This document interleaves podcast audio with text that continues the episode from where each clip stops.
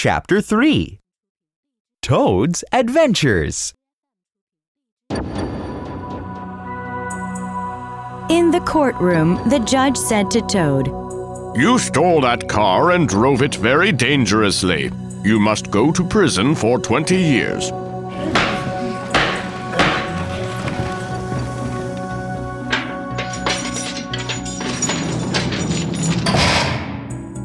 Toad sat down on the floor of the prison and said to himself, This is the end of Toad. Why didn't I listen to my friends? When Toad cried in prison, he saw a pretty girl watching him. She was the daughter of a prison officer. She came to visit Toad every day, and they became friends.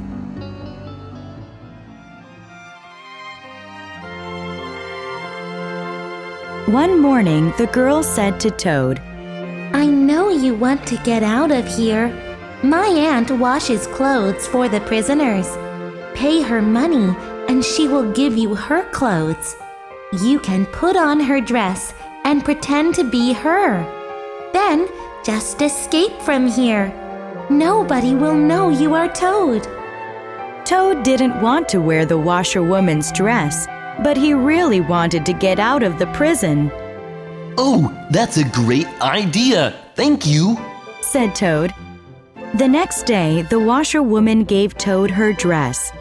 He put it on and walked right out the front gate of the prison.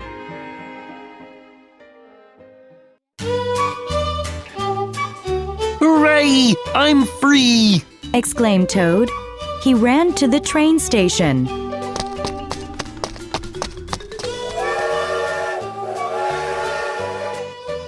But he had no money for a ticket.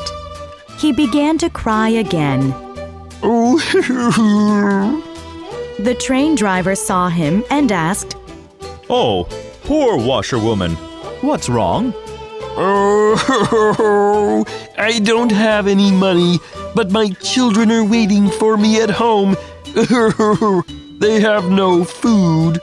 said Toad, Don't cry. I will take you home. Said the train driver. So Toad jumped on and the train started to move.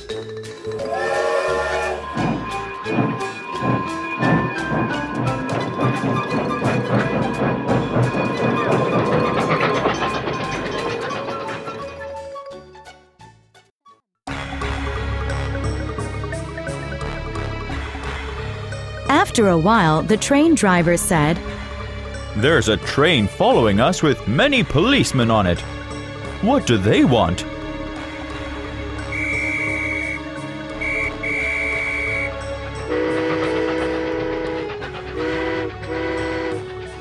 Then Toad told him the truth.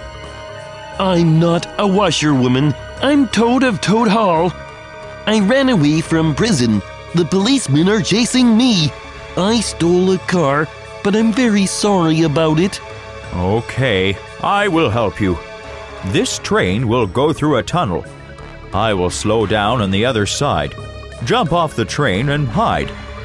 said the train driver. Toad jumped off the train and ran into the woods. Soon the train with many policemen went past.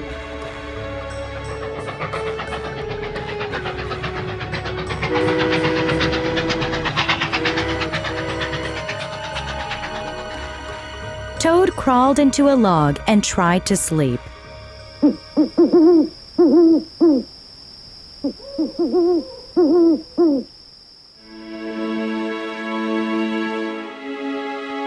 The next morning, Toad walked along the road.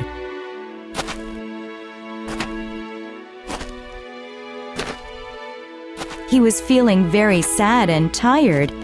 Suddenly, he saw a car approaching him. It was the car he stole from the inn. It was the same driver, too. He will take me to the police and I will go back to prison. Toad said to himself. He began to cry, but the driver didn't know it was Toad.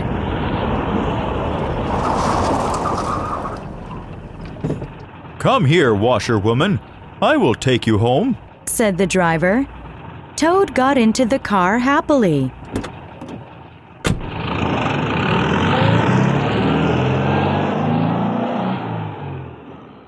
Soon Toad said, Can I drive, please? The driver laughed.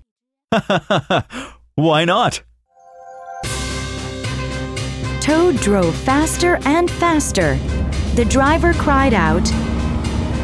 Slow down, washerwoman. Toad threw off his bonnet and cried. I'm not a washerwoman. I am Toad of Toad Hall. What? Toad? You are a thief. Stop the car. I will take you to the police. cried the driver. But Toad didn't stop, and finally he crashed the car into a tree. Toad ran away, and the driver chased him. Suddenly, Toad fell into the river.